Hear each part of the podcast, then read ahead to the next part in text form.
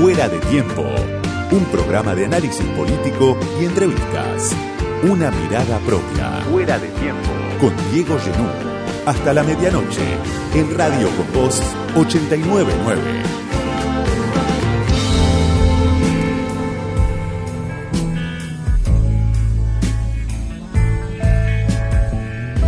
días hiperactivos en el micromundo de la política. Se definen las candidaturas, tanto en el gobierno como en la oposición. Y por eso, claro, hay mucha expectativa en torno a los nombres del menú electoral que se está diseñando en estas horas, en estos días, en las próximas dos semanas, en realidad, se definen los frentes y se definen los nombres que los argentinos, las argentinas van a ir a votar en agosto, en octubre, en noviembre.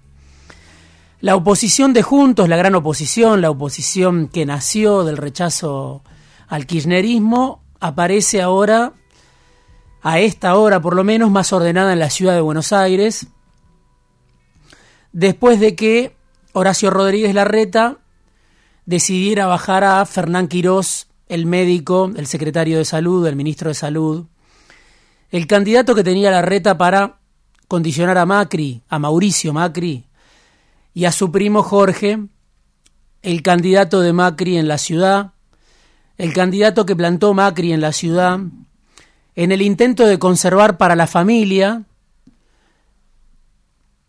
a la ciudad de Buenos Aires, desde la cual nació el PRO y desde la cual el PRO dio el salto a la nación, la ciudad sin la cual no se puede entender al macrismo.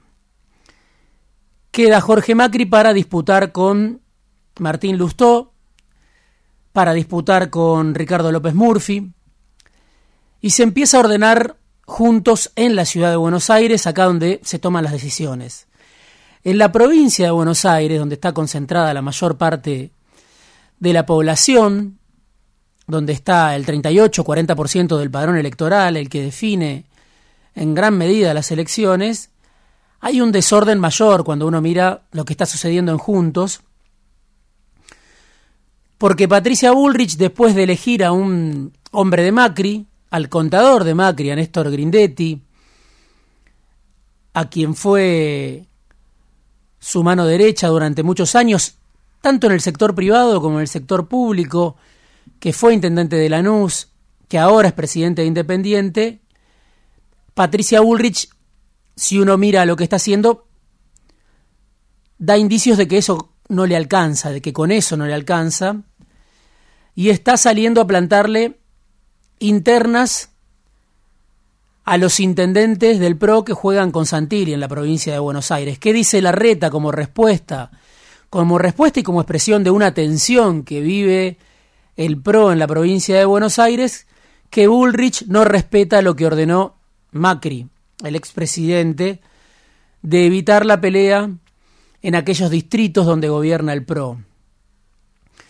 Por eso, en la provincia de Buenos Aires todavía no se sabe cómo se va a ordenar el macrismo y por lo tanto la oposición de Juntos.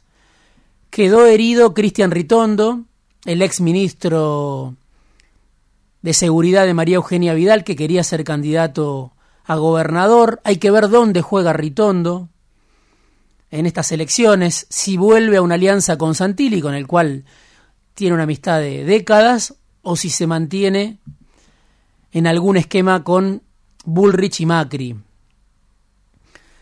Pero no deja de ser paradójico porque, claro, juntos, si uno mira las encuestas al menos, y si uno mira que está gobernando el peronismo unido, la mayor parte del peronismo, juntos es el que más chances tiene de ganar la elección aparece primero la marca Juntos, pese a todas estas discusiones, contradicciones, tensiones.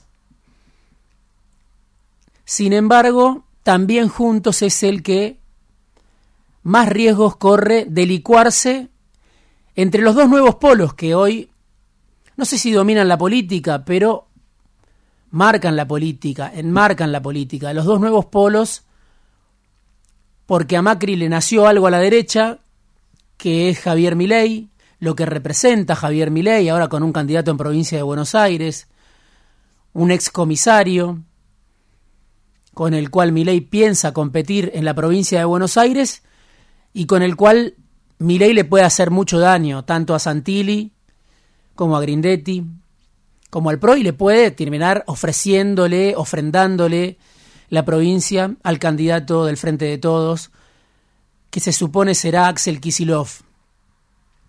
Pero digo, Juntos es el que más chances tiene de ganar, pero también es el que tiene más riesgos. El riesgo de licuarse entre estos dos polos, nuevos polos de la política, el peronismo de la unidad, dominado por la figura de Cristina, y lo que expresa Javier Milei. No hay que subestimar nunca el favor que le pueden hacer los propios al adversario en los 100 metros finales de esta carrera electoral, que llegan debilitados tanto juntos como el Frente de Todos. ¿Qué hay del lado del Frente de Todos? Bueno, por supuesto, las imágenes de una plaza que volvió a confirmar la centralidad de la vicepresidenta, la única que puede reunir en una plaza de mayo, en un día de lluvia, 20 años después de que el kirchnerismo asomó en el poder, a una multitud. Menos de lo esperado, más de lo esperado, pero sin embargo sigue siendo una fuerza sin igual la que Cristina convoca. La pregunta es ¿para qué la convoca ahora Cristina a esa fuerza sin igual, por lo menos en lo que se refiere a movilización callejera. ¿Qué quedó de la movilización? Por supuesto, el álbum de familia que vimos en el escenario. Quizá una de las definiciones más fuertes que dio Cristina hacia futuro no tuvo que ver con su discurso, sino que tuvo que ver con esa foto. Se la veía la vicepresidenta y atrás lo que es hoy la mesa chica del poder de Cristina, los subalternos, los comensales de esa mesa chica que arma Cristina, Máximo Kirchner, Axel Kisilov, Eduardo de Pedro y Sergio Massa. Dato central, de ahí sale el candidato de Cristina, de ahí sale el esquema que está pensando Cristina. Pero flota la pregunta, ¿para qué Cristina fue oradora, simplemente para recordar estos 20 años de historia, para repasar lo que fue el kirchnerismo, o hay un mensaje que la vicepresidenta tiene y eligió no dar. O al revés, Cristina todavía no sabe qué decirle a esa multitud, por dónde va a salir el kirchnerismo de esta encrucijada única, después de tres años y medio en el poder, donde los resultados no tienen nada que ver con el volver mejores, con lo que se había planificado. Por eso alguien que estuvo en la plaza y que suele ir siempre a este tipo de convocatorias me decía, a la salida de la plaza, sí, había incertidumbre y había también desazón, esa era la palabra que utilizó, desconcierto, no se sabía muy bien cómo salía el kirchnerismo, cómo sale el kirchnerismo. No se pudo resolver esa pregunta y hay otras que todavía, por supuesto, siguen vigentes, que en alguna medida la, la oferta electoral que diseñe Cristina puede responderlas, pero ¿qué potencia puede tener el kirchnerismo sin Cristina en la boleta? Si Cristina se mantiene en lo que viene diciendo contra los aplazados en comprensión de texto que dicen que Cristina tiene que ser candidata de todas maneras. Si Cristina se mantiene, es una situación inédita para el kirchnerismo, porque no tiene dólares en el Banco Central, porque sabemos que la inflación se devora los ingresos, porque, como decíamos la semana pasada en este espacio, el salario real sigue cayendo con el peronismo en el poder, pero además porque por primera vez en 20 años ni Néstor ni Cristina van a estar en la boleta si es que Cristina se mantiene firme en su negativa a ser candidata a cualquier cosa. Ahora, ¿para qué semejante operativo? ¿Para qué semejante centralidad? Le encanta el misterio me decía alguien que también conoce a la vicepresidenta, tal vez sea eso, o tal vez todavía no encuentra Cristina la salida al laberinto del presente. ¿Por qué? Porque todavía no se sabe cómo llega el Frente de Todos al umbral de las elecciones. Está Massa en China. Para algunos el plan A de Cristina, Massa candidato, claro, antes del 8,4% de inflación de abril, antes del 7,7% de inflación de marzo, antes de la inflación que viene ahora, la inflación de mayo, este mes que está cerrando hoy, en estos días, en estas horas, bueno, ¿cómo queda Massa ese plan A de Cristina después de 40% de inflación en cinco meses? Herido, sin dudas, y eso no solo lo lee la oposición, sino que también lo leen los competidores que tiene Massa dentro del propio Frente de Todos. Está en estas horas, a esta hora, Sergio Massa en China, en plena actividad, en un viaje que es todo un mensaje, un viaje presidencial, al que se subió Máximo Kirchner, sobre todo porque es el principal socio de Massa en esa mesa chica del poder de Cristina, el principal promotor de Massa, el que le arrimó a Massa, a Cristina otra vez al Senado, y el que además es uno de los principales promotores de que Massa sea candidato sin paso, en el frente de todos. Está además otro funcionario importante desconocido para el gran público que se llama Juan Manuel Olmos, el único albertista que juega con masa, podemos decir, porque el resto del albertismo está todo volcado a la candidatura de Daniel Scioli, Santiago Cafiero, el primero, canciller que no fue al viaje, explicaron que el canciller va a viajar a Bolivia esta semana. Sabemos la cumbre del presidente Alberto Fernández con Lula. Pero es todo un mensaje que en ese viaje de masa a China, importante por supuesto, no esté el canciller y sí esté la gente que acompaña el proyecto Masa, que todavía suscribe el proyecto Masa presidente. Algunas de las noticias que llegan desde China dicen que Massa en apenas un día consiguió mil millones de dólares para que no se corte la luz en el conurbano. Bueno, todo un mensaje electoral, si es leído, bien leído, atendido en el conurbano. Sabemos que el ministro de Economía es capaz de animar un palusa, como alguien dijo, inagotable. Ahora viene la pregunta, ¿puede conseguir en las próximas dos semanas el ministro de Economía los dólares que el gobierno necesita para llegar a las elecciones? ¿Los pone China? ¿Los pone Washington? ¿Quién? Los pone porque, claro, el dólar está a 4.90, otra vez la brecha está arriba del 100%, las reservas netas son negativas, según los datos de las consultoras. Entonces, Massa necesita más que nadie los dólares para llegar a las elecciones, algunos dirán para financiar su campaña electoral, pero al mismo tiempo hay muchos otros candidatos y es difícil que no haya paso, me decía alguien que intenta hacer de Celestino estar entre el albertismo y el cristinismo, pivotear entre las distintas alas de lo que es el Frente de Todos. En ese marco aparece Eduardo Guado de Pedro, el candidato del cristinismo, ministro del Interior,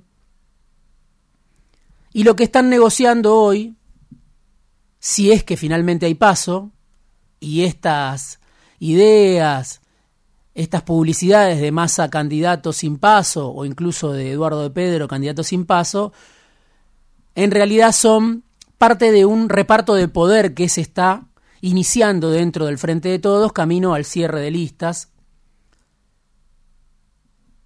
es un reparto de poder, claro, en medio de un tembladeral, de la fragilidad absoluta por la inflación, que está en el 110% anual, porque no hay dólares, porque a mucha gente no le alcanza para llegar a fin de mes. Otra se puede ir de vacaciones, venimos de un fin de semana largo, con récord de turismo, es la Argentina, los contrastes de esta Argentina que se vive hoy, algo de lo que hablábamos con Mayra Arena la semana pasada en este programa. Y claro, Máximo Kirchner dice, hay que lograr un mínimo de 40% de los votos en las primarias para que los candidatos puedan acceder a un lugar en las elecciones, pelear un lugar en las elecciones. Es un piso muy alto que le pone Máximo Kirchner a los rivales de Massa, a los rivales de De Pedro, a los rivales de Kisilov, a los rivales del cristinismo. El presidente Alberto Fernández, que es el que representa a los que tienen las de perder en esa hipotética interna, dice con un 15% de piso está bien para discutir reparto de candidatura. De eso, reparto de lugares en las listas, de eso se está hablando, tanto en el Frente de Todos como también en Juntos, aunque el PRO plantea un piso mínimo de 25 o 30%, el PRO que es la fuerza más importante dentro del Frente de Juntos. Y de esa plaza central, donde Cristina se reencontró con su gente después de ocho años casi, queda la duda de cuál va a ser el diseño electoral que imagina la vicepresidenta, porque el gobernador Axel Kisilov es el que más mide y el que más retiene cuando se lo mide a nivel nacional, pero tiene una serie de problemas, quiere ir por la provincia de Buenos Aires y además no tiene el apoyo de los gobernadores. De Pedro sí tiene el apoyo de los gobernadores, porque claro, lo fue construyendo desde el Ministerio del Interior, dentro y fuera del país, viajó con ellos a Israel, con algunos de esos gobernadores, viajó con ellos a Washington, y, los intendentes, a la inversa, los intendentes del conurbano, no lo conocen prácticamente a De Pedro, lo conocieron algunos la semana pasada en Quilmes. No es que Kisilov sea el predilecto de los intendentes, pero ya lo conocen. Lo de De Pedro en la provincia, a eso me refiero, las especulaciones en torno a eso, están mucho más verdes. Si de Pedro es candidato, la pregunta es, ¿dónde entra Massa en ese esquema? Vicepresidente, como se vio en esa foto, como se especuló a partir de esa foto en Mercedes la semana pasada.